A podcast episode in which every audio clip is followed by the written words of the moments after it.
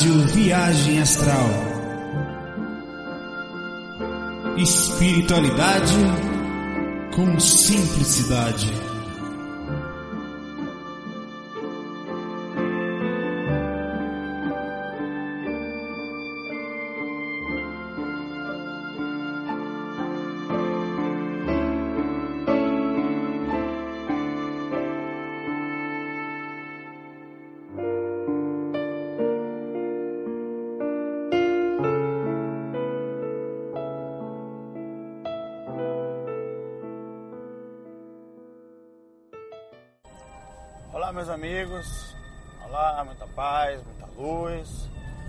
Recife agora com solzão, né? Bem legal. Hoje é dia 12. 12? Acho que é 12 ou 13. Não, tô meio perdido no dia hoje. Meio baiano.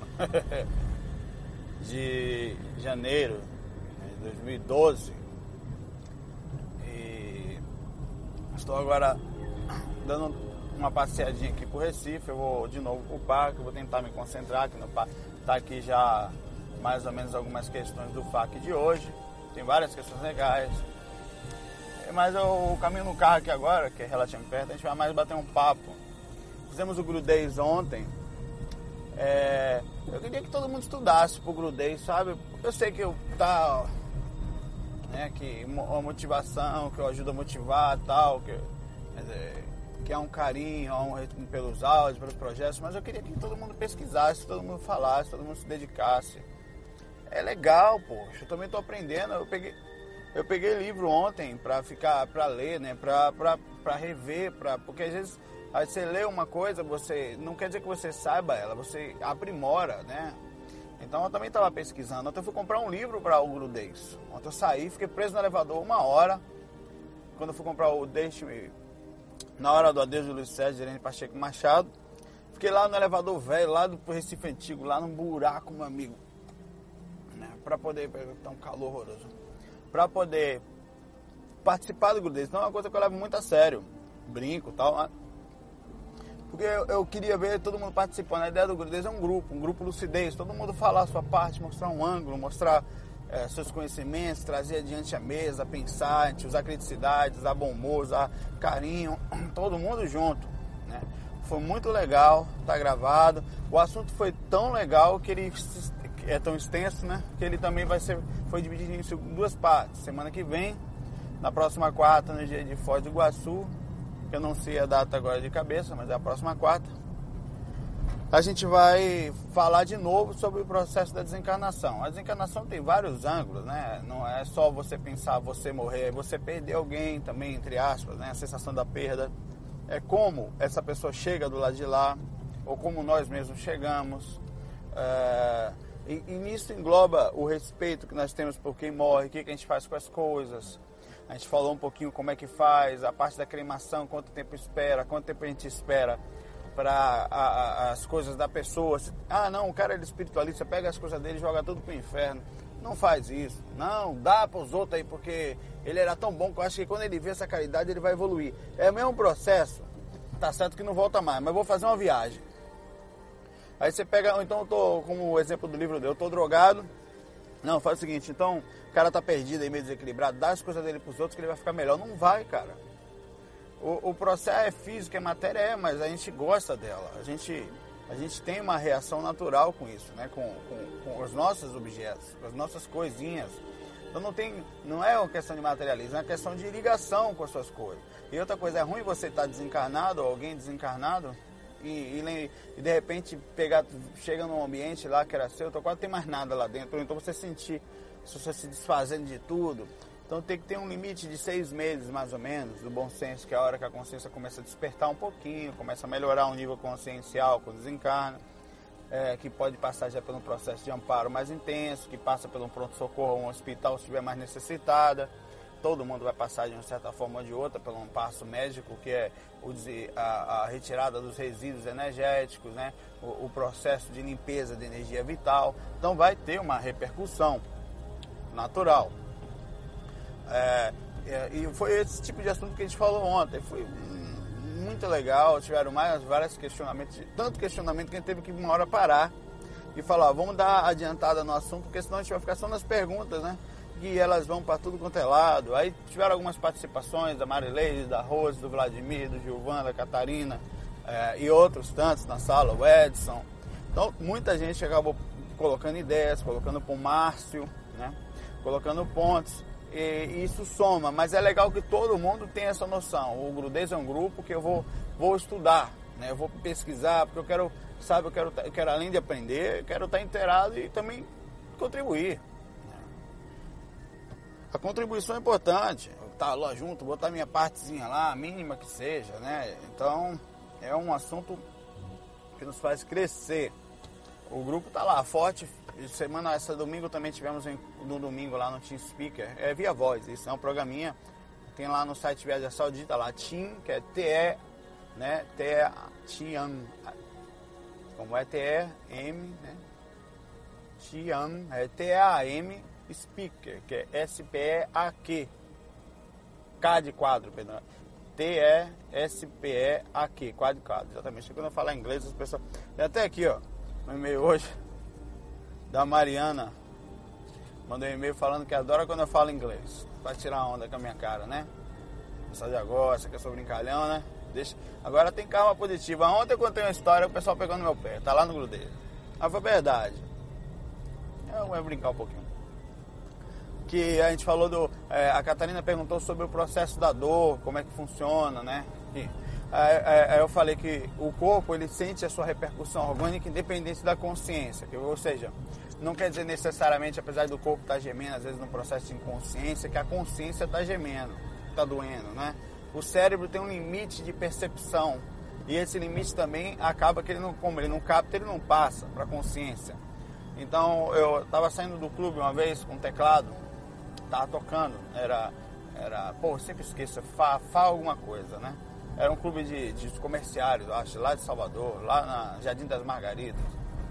Lá eu, Roberto, o Maicon, o Roberto era tocar violão e cantava, o Maicon, o Maicon também tocava violão, a gente ficava dividindo eu no teclado, né? Aí eu fazia back vocal, uma coisa horrorosa, mas fazia. Aí eu na saída peguei o meu, meu softzinho, botei o teclado aqui, que eu carregava, ele era um teclado de 5 oitavas na época, acho que era um um JV80, uma coisa assim, era um Holland, era legalzinho. Aí botei aqui e tô saindo do clube com eles, né? Aí era uma pista de barro, o clube era, fica num lugar assim, dentro das Margaridas, lá meio afastado, numa piscina de barro, a gente ia até o carro. É, aí eu vinha, eu olhei para trás, vi uma picape, né? Uma pampa, uma coisa dessa assim, com as pessoas em cima, assim, várias meninos em cima, assim, né?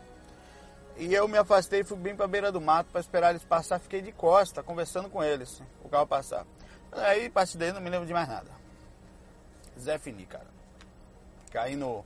É, eu só me lembro de pessoal batendo no meu rosto, assim, eu meio que despertando. E pessoal perguntando para mim o que tinha. O que, que aconteceu? Eu falei, não sei, eu caí. Caí no chão, caí pro lado direito, obviamente que o teclado tava pesando aqui. Eu caí dentro do mato, não machuquei nem nada. É, teclado amorteceu minha queda também, né? Não teve nada com o teclado também antes com o teclado do que com o meu corpo. Não tem nada com o meu corpo. É um materialista assim, meu teclado, meu teclado. Mas teu braço aqui, meu braço aqui. Aí eu.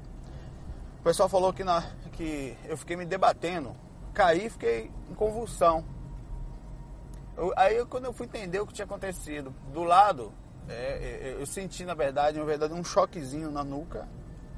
Acabou. Tipo, uma coisa estivesse balançando, mas não foi dor, um choque. Aí eu vi uma manga ao lado e de longe eles falaram que na hora que passou, eles ouviram os caras da Pampa rindo, rindo muito, gritando assim, né?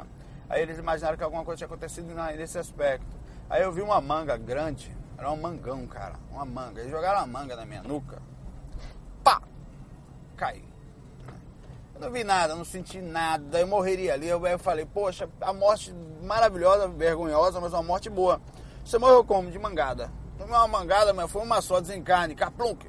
Que morte, mas ia ser gozação de espírito por resto das minhas encarnações. Lá vem Zé Manga, lá vem Zé da Mangada ali, ó.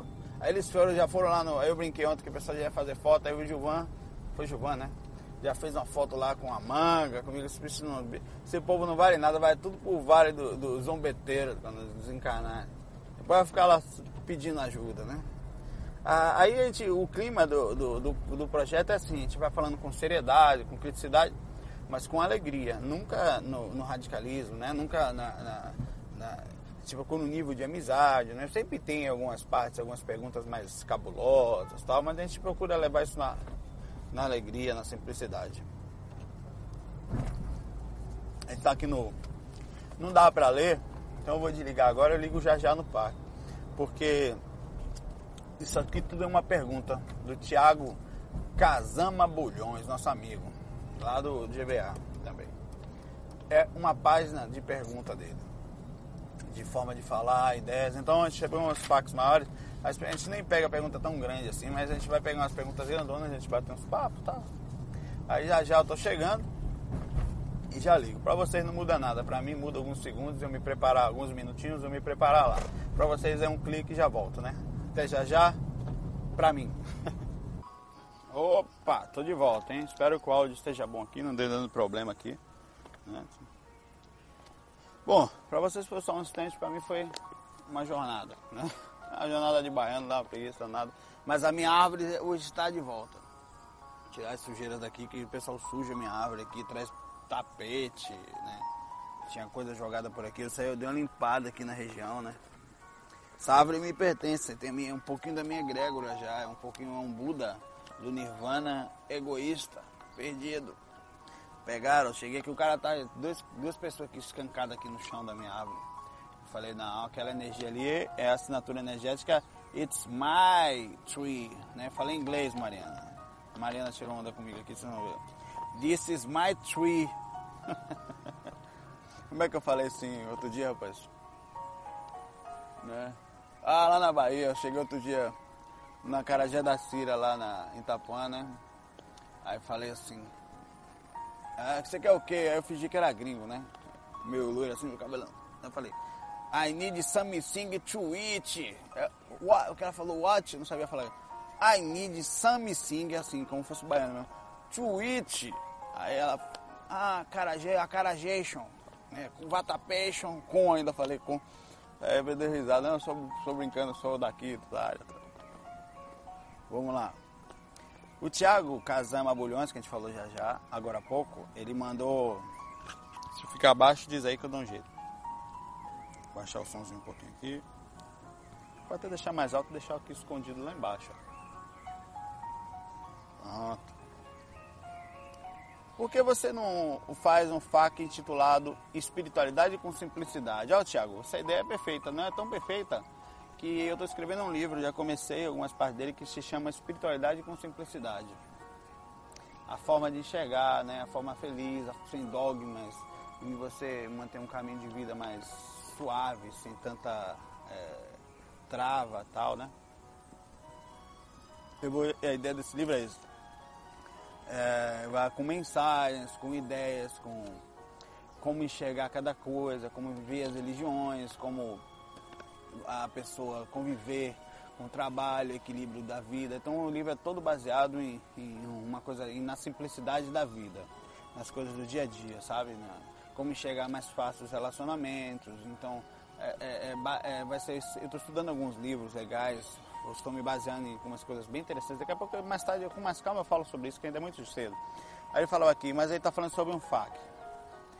Você podia falar sobre viver espiritualidade em cada momento do dia? Um livro. Esse livro eu vou botar em áudio também, né? Para variar. Né? Eu vou fazer o, o, o, Tem um calango ali assim, ó, no sol, ó, assim, tomando sol assim, toda aberta ali, na alegria danada ali. Chega a cabeça empinada, ver se vocês conseguem ver. Lá longe, ó, porque tá longe ele. Calango tá ali feliz da vida, meu amigo. Tá certo ele, né? Vivendo, vivendo com simplicidade o calango. Chama, o pessoal chama aqui, como é? Víbora aqui na Recife. Víbora é uma cobra, né? Lá em Salvador a gente chama lagarto mesmo. Não é largato, não é lagarto, né? Explicar que ser espiritual jamais pode ser algo complexo, que demanda milhares de pesquisas e livros e tempo, blá blá blá. Focar legal no slogan do GVA, não sei se a ideia vai fazer a sua cabeça, mas assistindo agora sobre o seu jardim me surgiu essa ideia. Caso ache interessante da forma continuada, pode ser um FAQ à parte. Na verdade, pode ser um áudio, até um áudio né, sobre simplicidade. Né? tem lá no site, né? Eu falei dele, ele tá vindo pra perto de mim aqui, bicho. Vai lá, rapaz. Às vezes as pessoas não, a, não se atentam no dia a dia para as coisas simples. Ele está dando praticamente uma mensagem aqui pra gente. Aqui, né? Mas tem pergunta dele aqui já já. É, coisas simples que podem proporcionar experiência maravilhosa, como por exemplo, ontem à tarde eu atendi um amigo ao telefone perguntando sobre concursos. E terminamos falando de sentimentos, namoro. Eu sei que para nós dois crescemos um pouco em relação ao, ao próximo. Eu falava de amor para ele, falava um pouco que eu encontrei em minha namorada e por isso que estou há três anos com ela. Ele me disse que o único menino que ele de fato teve química, relação mental e tal. Eu poderia ter sido sucinto e que ele terminado a conversa, ao menos atravessar atravessar um céu que te dá uma lição de simplicidade, um doce te dá uma lição de sabedoria. Né? Ele fala que dá uma ideia de simplicidade, bacana aí, Thiago.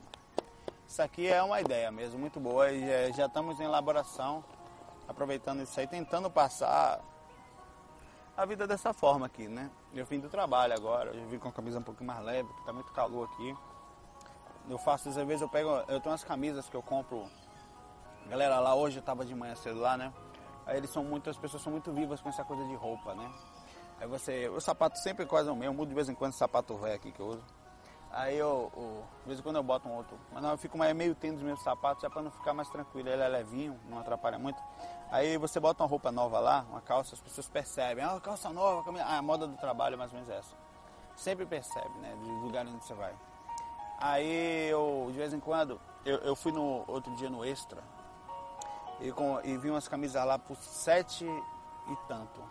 Né? As camisas de malha, bem simples, básicas, sem nada. Aí eu comprei umas 10, cara. O preço de duas blusas mais ou menos. Pronto. Vou pro trabalho de vez em quando com ela. Mudo várias, sempre com aparência de novinha, né? Umas pretas, umas tal. Aquelas pretas que eu uso no faco, por exemplo, são sete reais e pouco cada uma. A, a, eu, eu prefiro, é, não é pelo preço, pelo valor, pela coisa. Então as pessoas não chegam para você e falam, pô, camisa básica linda essa, hein? Pô, se você tiver uma marca, alguma coisa, ela aparentar, né?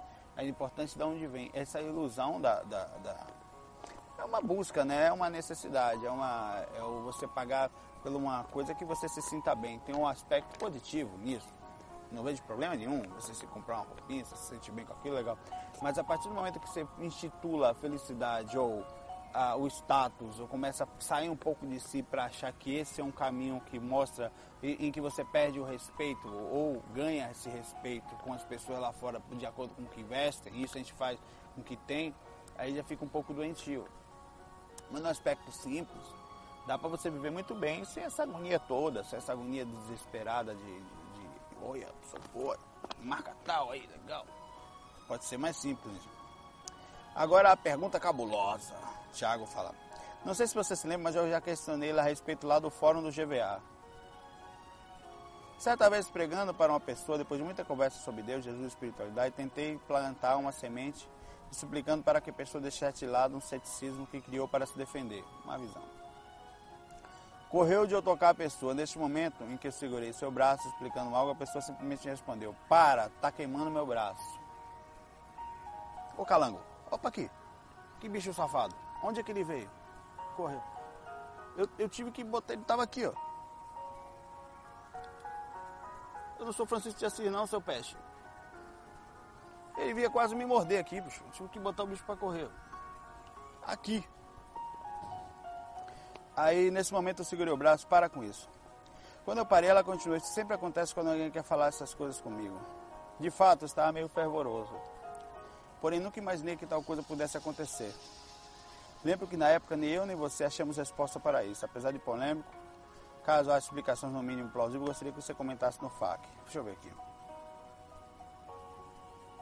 Ó, o que pode estar acontecendo aí? Ah, não, a energia é uma coisa que, apesar de aparentemente a gente não, a gente não sentir, aparentemente, ela é muito forte. Você vê, uma energia, você pega um fogo e acende aqui, mesmo que seja um palito de fósforo desse tamanho, não importa o tamanho do fogo, ele vai queimar aquela região, né? Tem fogo, tem uns mais intensos, outros mais, mas ele vai queimar você, vai queimar seu dedo. E se deixar ele, a chama pega e pega teu corpo inteiro. Então a energia, além de, mesmo pequenininha, quando parece, ela é uma coisa muito forte, né? E ela envolve a outra a ponto de, de fazer, fazer uma chama ao redor de um.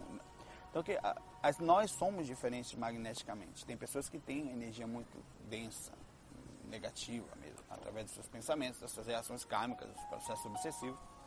Deixa eu trocar aqui que essa música está no repeat aqui. Essa música chama Sandial Dreams, do Kevin Kern. Vou até trocar.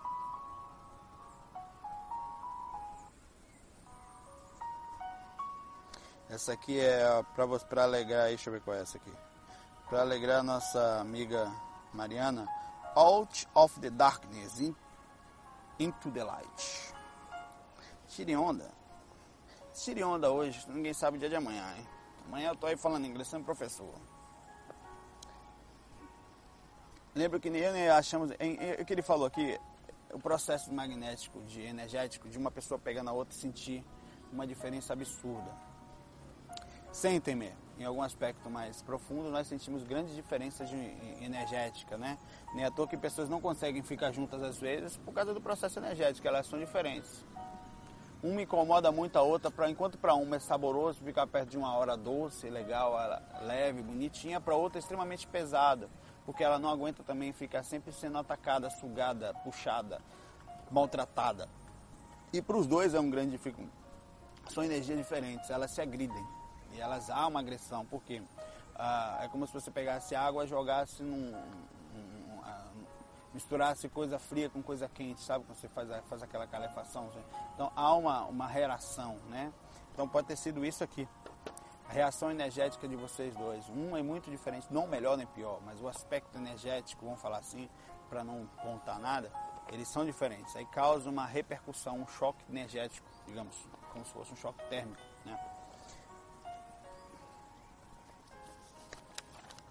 Abraço, conterrâneo, lá de Salvador.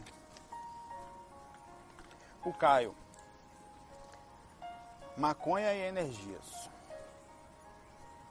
Bom, Saulo, há alguns anos eu venho utilizando a maconha como forma de relaxamento e abstração.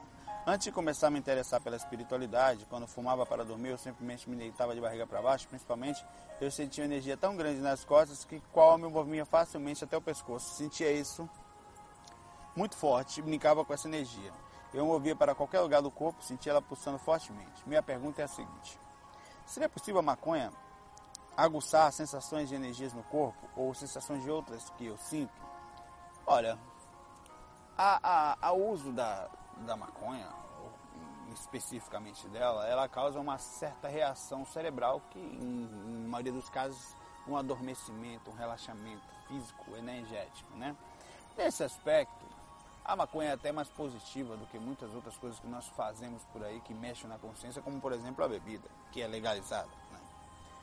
Ah, mas eu, sempre falei que o processo da maconha, o problema todo é que pessoas é, em alguns aspectos ficam viciados, desencarnam assim e com isso segue uma trombada de obsessores perto das pessoas. A pergunta é a seguinte: seria possível usar a, a maconha pode gostar suas sensações? Sim. Ela pode? Claro que pode. Se você está em, se você o corpo está mais adormecido, mais relaxado, você vai aguçar as sensações espirituais. Acabou. O, o, o, qualquer coisa que, por exemplo, o Santo Daime, o, o chá, né? Ele, ele, ele também dá a relaxada você, o corpo dá uma, uma relaxada. Se você entra em estado de, alterado de consciência, não estou dizendo que é, o nível de droga é bem, não é considerado um, uma droga porque o nível de, de, alucinação é muito baixo, mas há uma alucinação. A reação disso é natural.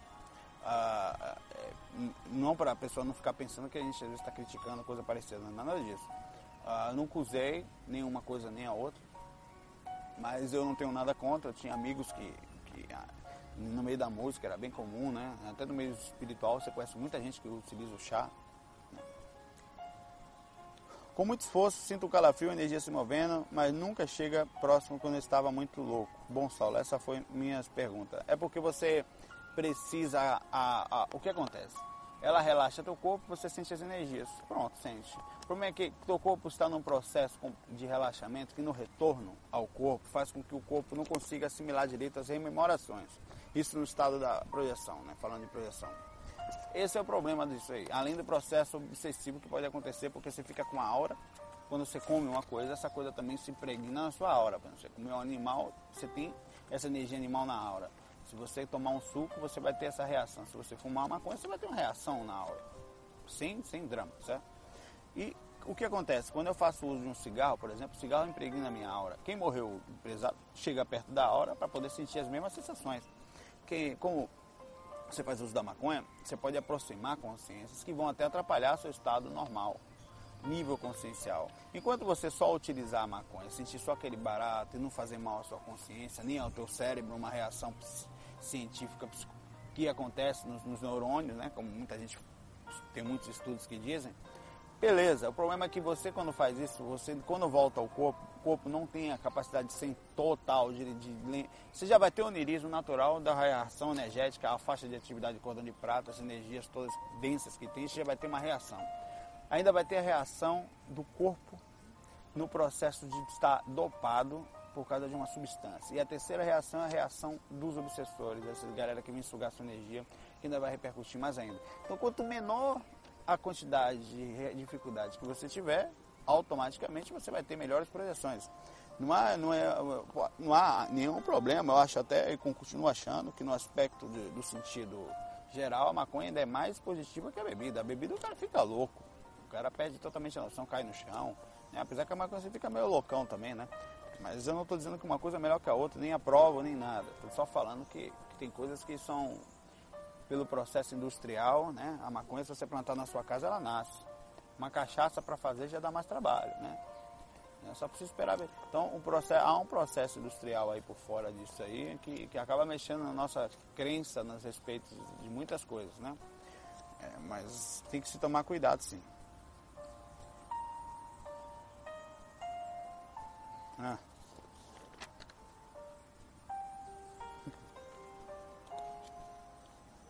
Um abraço pro Fernando que me ligou às 5 e meia da manhã. Pra, eu, eu, eu, não tenho nada, eu achei legal, pode, e eventualmente pode me ligar, não 5 e meia da manhã. É, pai tá dormindo, pô. Eu sei que lá já eram 6 e meia, que ele tava em Salvador, né? Mas pra mim eram 5 e meia. 6 e meia também é a hora que eu levanto para sair pro trabalho, né? Me arrumo e tal. Nessa fase de férias eu arrumo 6 e meia. Fase fora das férias 6 horas, porque o trânsito é maior. Aí eu brinquei aqui que eu contei, contei a história que ele me ligou, eu acordei de manhã cedo, ele ligou pra mim, cara.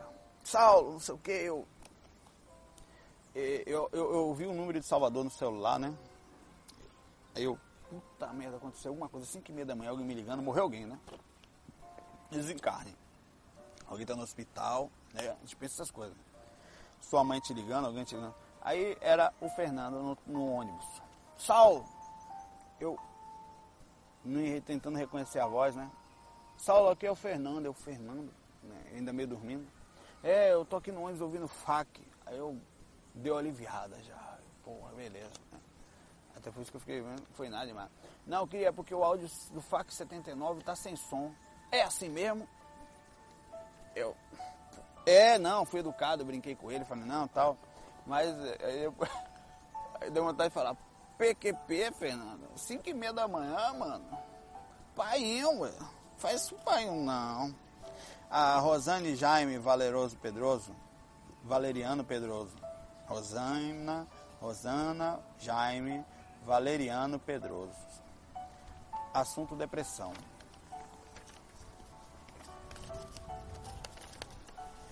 Ó o vento. Esse calango vier pra cá agora, vai. Rapaz, chega balança a câmera.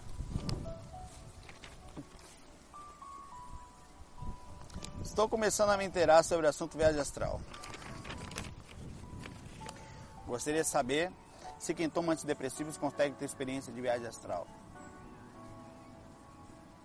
É mais difícil. Né? Você é o mesmo processo da. Você dopa seu corpo. É o mesmo processo. A diferença é que não tem obsessão para específico pode até ter tivesse algum espírito que desencarnou com aquela energia, mas não necessariamente vai ter, porque não é uma coisa que é buscada para baratão, né?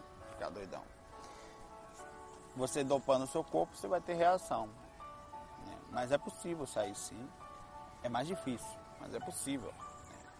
Porque você tem uma repercussão. Mas assim, por exemplo, entre você ficar muito nervosa e depressiva e sair do corpo, é mais difícil ainda. E você tomar um remédio controlado e se manter calma, eu acho mais fácil sair do corpo calmo e controlada, mesmo com a medicação, do que desesperada, depressiva, cheia de processo energético pesado ao redor, inclusive por baixar muito a sintonia energeticamente, que é simples. É uma, uma, uma faquinha uma fábrica.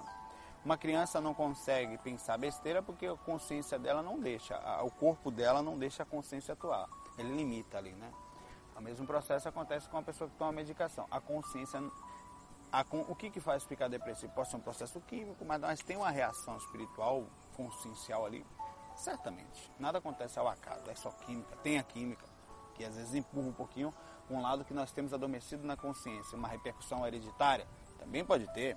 Eu tenho uma reação hereditária, mas eu tenho na minha consciência ainda a falta do equilíbrio, do controle naquele aspecto. Então, como isso empurra a minha personalidade, eu acabo criando um, produção, um, uma, desencadeando um processo.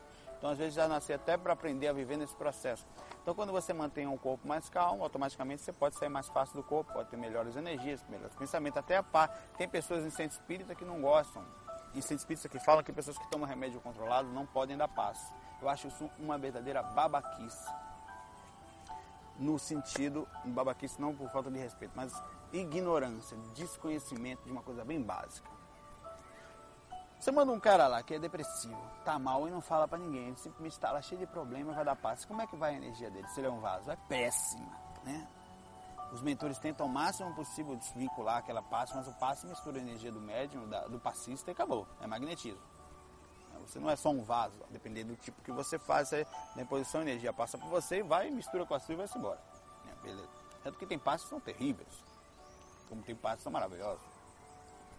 Se você está depressivo, você... então quando a pessoa toma um remédio, ela acalma, é a mesma coisa que uma criança. O corpo dá uma travada na consciência, faz com que a química que fazia ela entrar em processo de desequilíbrio não aconteça mais. Aí o que, que acontece? A energia dela fica melhor. Ah, mas e a aura de. O que, que tem uma aura de. Uma aura, inclusive aquela aura dela deve ser até agradável, né? A pessoa se mantém calma, pô. O remédio está acalmando ela, passa vai sair mais calmo. Acabou. É teoria com prática pura isso. É? é lógica. Ah, mas porque pode ter uma reação na aura e, e, sei lá, um remédio específico, um, sei lá, um Lexotan, coisa parecida, pode ficar impregnado. Não, nada disso pior reação que tem é a capacidade do desequilíbrio nosso humano, magnetismo pesado, nocivo. Esse faz mal. Né? Faz mal para a gente, faz mal para os outros. Esse tem que tomar cuidado. Então, se busque sim, estiver sentindo muita tristeza, muita depressão, vá procurar uma ajuda psicológica, uma ajuda psiquiátrica, ver se não é o caso, qual o caminho melhor a seguir. O importante é ficar em paz, acalmar isso aí, né? Ah, mas será que eu não preciso disso para você? Talvez sim, talvez não, mas talvez você não esteja conseguindo sozinho, uma ajudinha já basta. É importante isso para ter humildade, até isso a espiritualidade nos testa. A nossa capacidade de entender que a gente precisa de ajuda. Sozinho ninguém vai, cara. A Mariana. amiga Mariana, tirando questões variadas. Chega, ela mandou em caps look. Aqui. Boa tarde, Saulo. Aqui é a Mário de Porto Alegre. Gostaria que você comentasse, por favor, se somos nós que escolhemos como reencarnaremos, se, somos, se isso tudo é determinado.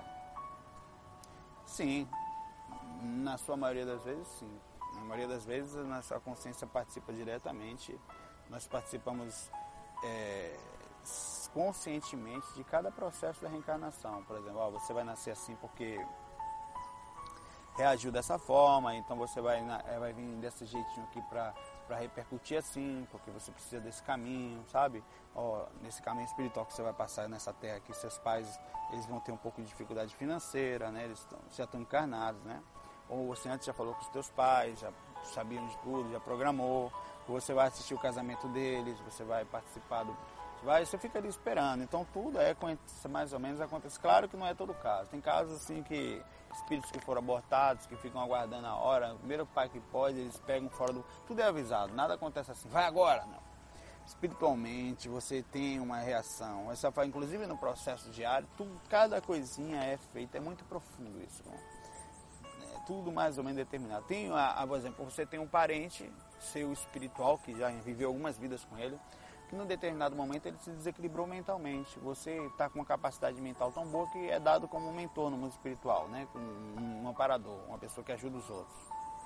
Aí você percebendo que ele está no umbral há muito tempo, não consegue sair, está em processo de desequilíbrio, está tipo um hospital para doentes mentais, que é o umbral. Aí você então faz uma intervenção, pede ajuda dos outros mentores, fala, oh, eu queria encarnar meu tio, meu pai, meu que foi na outra vida, aquele fulano de tal que está lá já sei lá, 10 anos lá e não conseguem, não conseguem resgatar ele. Aí o que, que acontece? Eles pegam, depois de um tempo, com toda ajuda, trazem desequilibrado mesmo, fazem reencarnar daquele. O que, que acontece? A consciência no momento do desencarne, ela tem três DNAs, do pai, da mãe e dela mesma. É o DNA psíquico, magnético, kármico, energético e outras eras que vem com ele próprio. Então ele encarna, se tiver um processo grande de desequilíbrio mental, vai provavelmente nascer o cérebro ser composto de desequilíbrio para pensar. Pode vir com alguma reação, não quer dizer que todo caso seja assim. Então, cada coisinha, até a intervenção que a gente tem pelos outros, é programado, determinado, se não pela gente, por quem possa.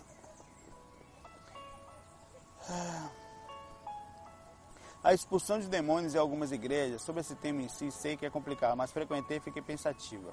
Sempre pensei que as pessoas manifestadas, como dizem, já eram autor, atores. Todos gritam, põem as mãos para trás, mudam a entonação. Aí os pastores invocam o nome de Jesus e mandam ele que eles queimem os fiéis e apoiem em coro. Acho que isso, acho que é isso. Espero que entenda meio possível, assim que possível.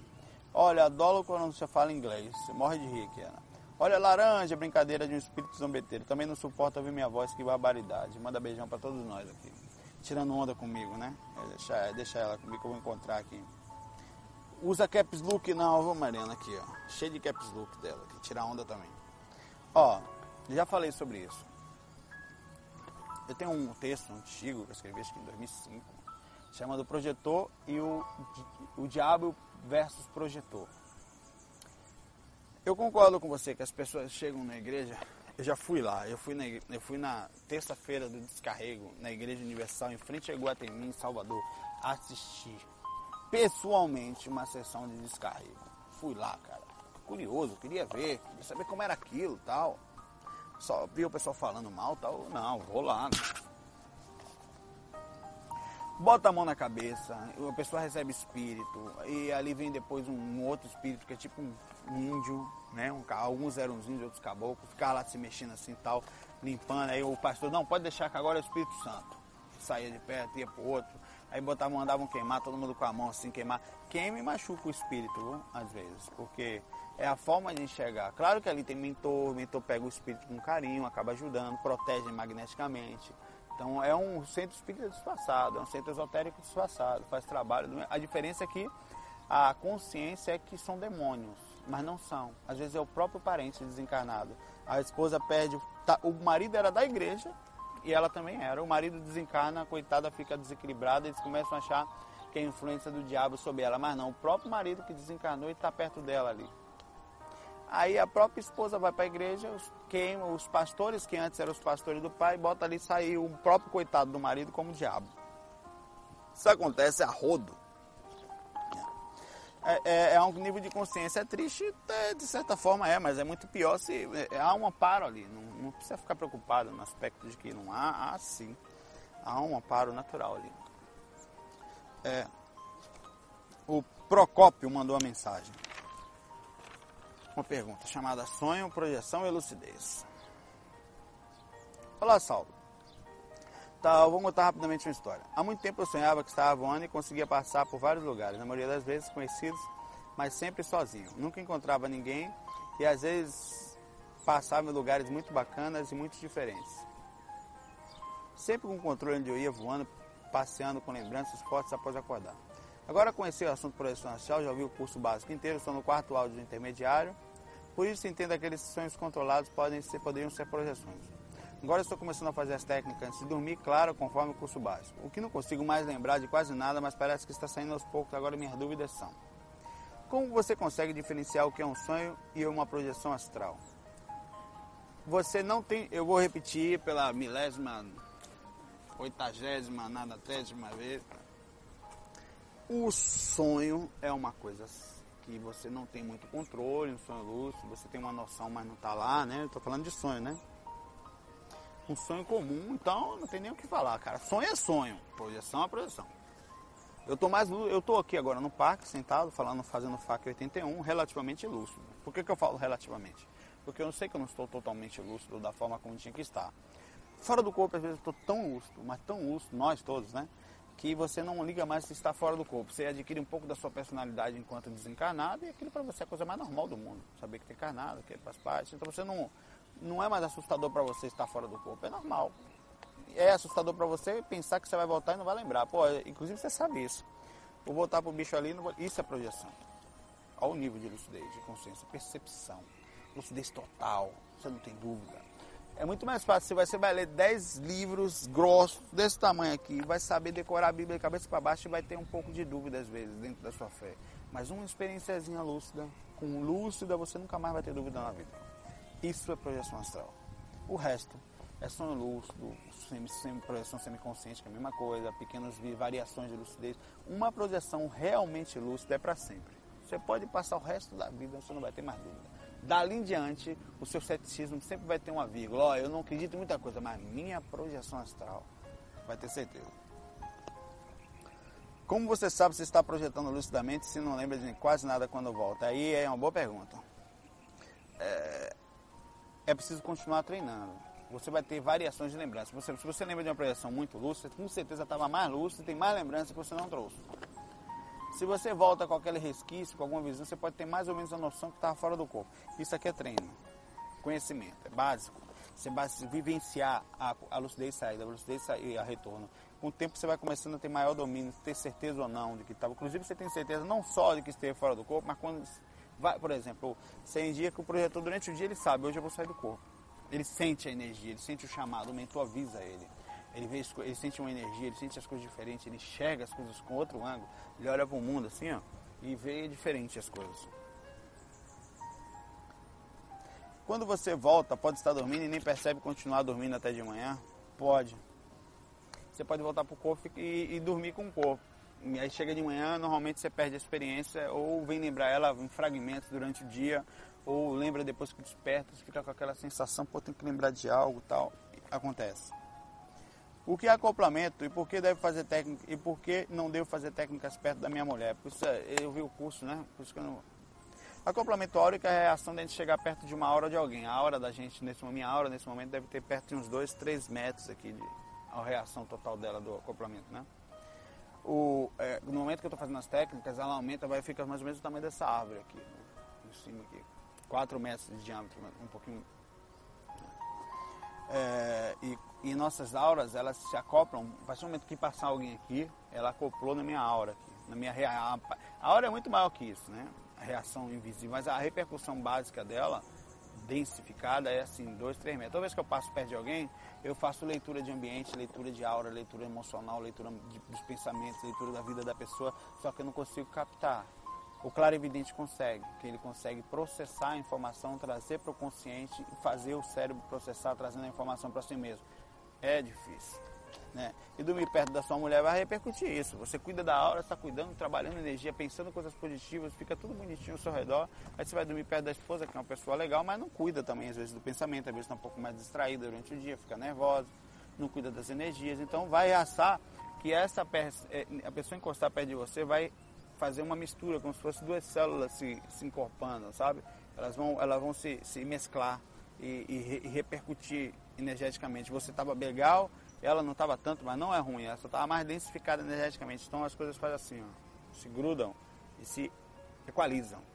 Quando você se afasta de novo, aquela pessoa que volta a vibrar mais ou menos parecido com o que estava, você se continuar melhorado, o pensamento positivo, você volta a crescer no aspecto energético. Então, essa equalização faz parte da evolução, faz parte da, da, do mundo. O mundo se equaliza a todo momento, né? Isso faz parte da gente, até os átomos se equalizam, né? É, os elétrons estão o tempo todo sendo encontrando e, e as moléculas estão se equalizando, se misturando. Isso acontece a todo momento. Até para se criar as coisas tem que, essa, tem que ter essa união, né?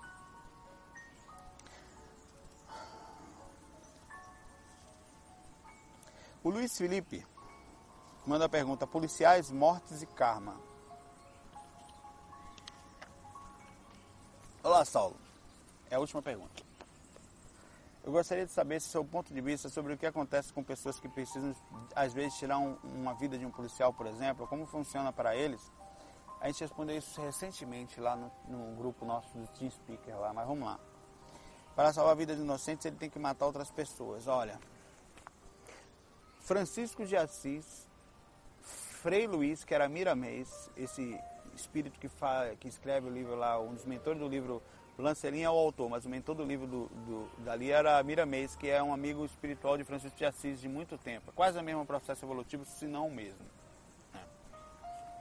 Ele, ele, eles tiveram que, naquela vida lá, ir para a guerra. E há uma reação no mundo, que é a repercussão do que, por exemplo, eu estou sentado aqui agora. Tem formiga ao redor, eu esmaguei algumas. Isso é uma repercussão da vida. Há uma culpa? Não, não tem como. Agora, claro que, por exemplo, a partir do momento que você faz um trabalho como ser policial e você precisa defender os inocentes, das pessoas em desequilíbrio, de verdade mesmo, seu processo kármico é quase anulado.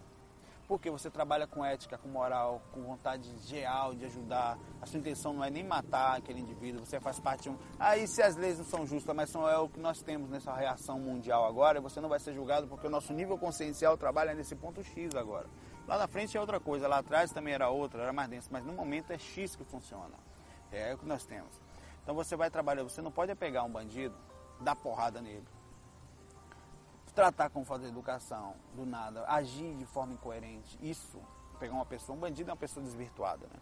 É, um, isso você está passando do limite. Agora, a partir do momento que você está trabalhando, até precisa tirar a vida daquela pessoa, porque ela iria tirar a vida de outras pessoas, no caso é, é um ato de heroísmo isso, é um ato de, de legítima defesa estando de um ponto diferente. Você não estava lá, mas você precisou agir. Como o caso que eu vi esses dias numa reportagem de um rapaz que um policial apaisana, estava passando, estava né, armado, mas estava passando e eu vi uns, uma criança gritando e olhou e vi uns cachorros atacando a criança, pitbull, três pitbull atacando uma menina. Aí quando ele entrou, ele viu, né, os dois pitbulls vieram para cima dele, um tava com a cabeça da menina já, a menina tava mordendo a cabeça da menina aqui, imagina a força da mandíbula dele aqui, a menina ficou gravemente ferida. Ele matou os dois pitbulls que vieram na frente dele, atirou e atirou no outro também. E salvou a menina. E aí, ele é um miserável, ele é um malvado? Não, naquele momento, aquelas consciências daquele pitbull, eles não sabiam o que estavam fazendo. Eles não sabiam, eles estavam prejudicando uma pessoa, um inocente, eles não tinham a intenção dele não era matar, não era maltratar os bichos, era fazer a coisa certa que precisava ser feita naquele momento. A criança, coitada, ela não tinha culpa. Ah, é uma repercussão da natureza, como muitos outros, por exemplo, passa um bichinho aqui que come o outro. Né? Será que a gente pode interferir nisso? Até que ponto isso? A pergunta gera outras perguntas que mexem, mas no aspecto simples, consciencial, em ligação de uma, de uma raça para a mesma raça, que é o ser humano para ele mesmo, e o ser humano em relação aos outros também, né? Não é maltratar, é agir de forma coerente. Ninguém quer fazer uma maldade. Ninguém quer. Eu acho que a nível consciencial espiritual de agir com maldade é, é diferente. Quando você age por intervenção para fazer a coisa certa ou aquilo que você foi colocado a fazer, eu não estou falando da justiça divina como enxergaria. Estou falando no momento da justiça da nossa consciência. Você não vai chegar do lado de lá e seja, ó, você matou três pitbull, vai para o inferno. Ou você matou um ladrão lá, você vai se lascar. Não, você vai ter uma reação, claro. O que pode acontecer é o seguinte, o K que é o karma com K, que é o karma universal, a repercussão natural dele. Olha os passarinhos brigando ali, ó. Ô rapaz, pai de morder a mulher. Um mordendo a outra ali. Ali. Uma briga horrorosa ali. Aí o. O, o, o, o, karma com K, para não perder o foco, ele não vai lhe prender. Você não vai ter aquele ensinamento, até porque você não tem nada para aprender. Você fez o que era você. O que é o karma? O karma é a reação de uma atitude. A sua atitude foi qual? Foi maltratar? Não, a sua atitude foi proteger. Foi uma atitude bonita. Como é que você vai ter um karma para uma coisa certa? Não tem. Agora, o karma com C, que é a capacidade do livre-arbítrio daquela consciência que está ali resolver vir contra você, você pode até ter uma reação disso. Ele tem direito? Tem, mas você pode ser protegido magneticamente. Por quê? A sua intenção não foi maldosa. Ele pode perceber isso e agir de forma diferente. Por isso que quando você for agir com um espírito, uma pessoa haja de forma coerente, faça o seu trabalho sério, né? agindo da forma que tem que agir, mas com maturidade e ética, dentro dos limites possíveis da educação. Né? Esse, esse recebe o peso kármico de um assassino? Não, não é assassino, não. Não mesmo, é um herói. É um herói diferente. Você fez é legítima defesa, você precisou fazer. Alguém ia morrer, alguém ia passar por um aspecto pior se você não fizesse uma alguém inocente dentro daquele aspecto. Existe um procedimento especial para esses casos? Deixo claro que sou totalmente contra a violência, mas às vezes as coisas na TV me fazem acreditar que em alguns momentos é necessário condições vibracionais que vivemos. Alguns policiais como todos os seres humanos, não só policiais, todos nós somos violentos, agem com a força desnecessária, às vezes. A, a, abuso de poder, o desequilíbrio egóico, né? a necessidade que nós temos, às vezes, de mostrar, de não ser, não, não mexa comigo porque eu sou fulano de tal e você. Esse tipo de. tem um limite do respeito, do bom senso. Você pode até lá, ele também não pode passar aquele valor. Como está no momento ali legalizado, as pessoas acham que pode ultrapassar, às vezes, um pouquinho o poder ele entrar na, numa forma mal educada na vida das pessoas, sejam com violência ou com uma atitude mais forte. Isso aí que, é, que causa repercussão, isso sim causa. Dizem que nosso planeta está em transição de planeta, transição de expiação para o planeta de regeneração. Gostaria que fizesse um breve comentário sobre esse assunto. É, nós estamos mudando, né? As pessoas estão se alimentando melhor, se não estão se alimentando, estão conversando. O assunto que tem no GVA agora é alimentação. Se você for lá, toda vez que você vai ver, você vai entrar no grupo lá, vai ver, fique, tome cuidado com o grupo, porque você entra lá no grupo comendo carne, você começa a ficar até olhar para as carnes, vai, eu vou comer carne hoje, você começa a se sentir culpado, o pessoal te muda. A Rosa, a Catarina, o Vladimir, o Gilson também é carnívoro, eu, eu como. Eu parei de comer carne vermelha de vez em quando, como um mac cheddar, que é a única merda que eu ainda faço, carne vermelha. Mas eu estou melhorando o aspecto consciencial. Eu tenho consciência, vou mudando aos pouquinhos, né? Ah, e tem todo, tá todo tendo uma mudança no planeta, né? Tem pessoas que estão conversando mais sobre espiritualidade, né? As pessoas estão já tendo um nível de consciência. Você vê, ó, há 10 anos, você vê como muda. Há 10 anos o assunto viagem astral era muito conhecido, pouco conhecido. Hoje em dia é um negócio, parece que está aos pouquinhos ficando mais suave, mais conhecido. Né? Então a gente está num processo, o planeta está mudando consciencialmente é porque nós estamos mudando energeticamente. Não é o, não é o planeta Terra que vai mudar, é porque a evolução do homem atualmente está chegando a um nível em que está fazendo a energia egrégora do planeta Terra toda se alterar. Algumas consciências não estão acompanhando. O que, que vai acontecer? O, como a massa está mudando, quem não acompanhar o processo de evolução do planeta, das consciências que estão vindo encarnar aqui agora também, vai acabar tendo que abrir espaço e ir para um lugar diferente, naturalmente, como qualquer outro lugar. Dimensional, numa dimensão mais alta, o espírito nenhum fica desequilibrado numa sétima dimensão astral, sexta não fica, ele fica nos umbrais. E vice-versa, o espírito num lado de uma sétima dimensão equilibrada, ele só vem para cá para trabalhar, ele não vai ficar aqui. É uma reação normal isso. Eu estou ficando por aqui. Vou mostrar no parque aqui agora para vocês, como sempre, né? muito bonitinho. O calango ainda se encontra ali, ouvindo FAC. O calango, até o calango mudando consciencialmente a sua situação. Se eu chegar perto dele, ele vai correr. Mas eu vou levantar um pouco aqui. Ele correu. Pessoal, fiquem com Deus, muita paz. Deixa eu ajeitar aqui para não machucar, não tem problema não, áudio, né? Estou aqui andando um pouquinho no parque agora. no Parque da Jaqueira, é muito bonitinho. Tem uma pessoa lendo ali, ó, no chão, crianças brincando. Uma pessoa dormindo ali, uns prédios perto. Essa é a árvore que eu fico, ó. Aí eu botei umas coisas pro lado, tem uns copinhos ali sujos, o pessoal bagunça minha árvore toda aqui. Vou trazer uma vassourinha, um kit fac. Fique com Deus, né? Muita paz, muita luz. No FAC 81. Eu tô ficando por aqui. Vou andar um pouquinho com vocês agora aqui. E fim de semana, né? Tá chegando. Eu espero poder gravar alguma coisa, fazer. O importante é que a gente mantenha a sintonia boa, bom ter a boa vibração. Enfim, né? Nós nos vemos por aí, certo, pessoal? Muita paz, muita luz. Se Deus quiser, até breve.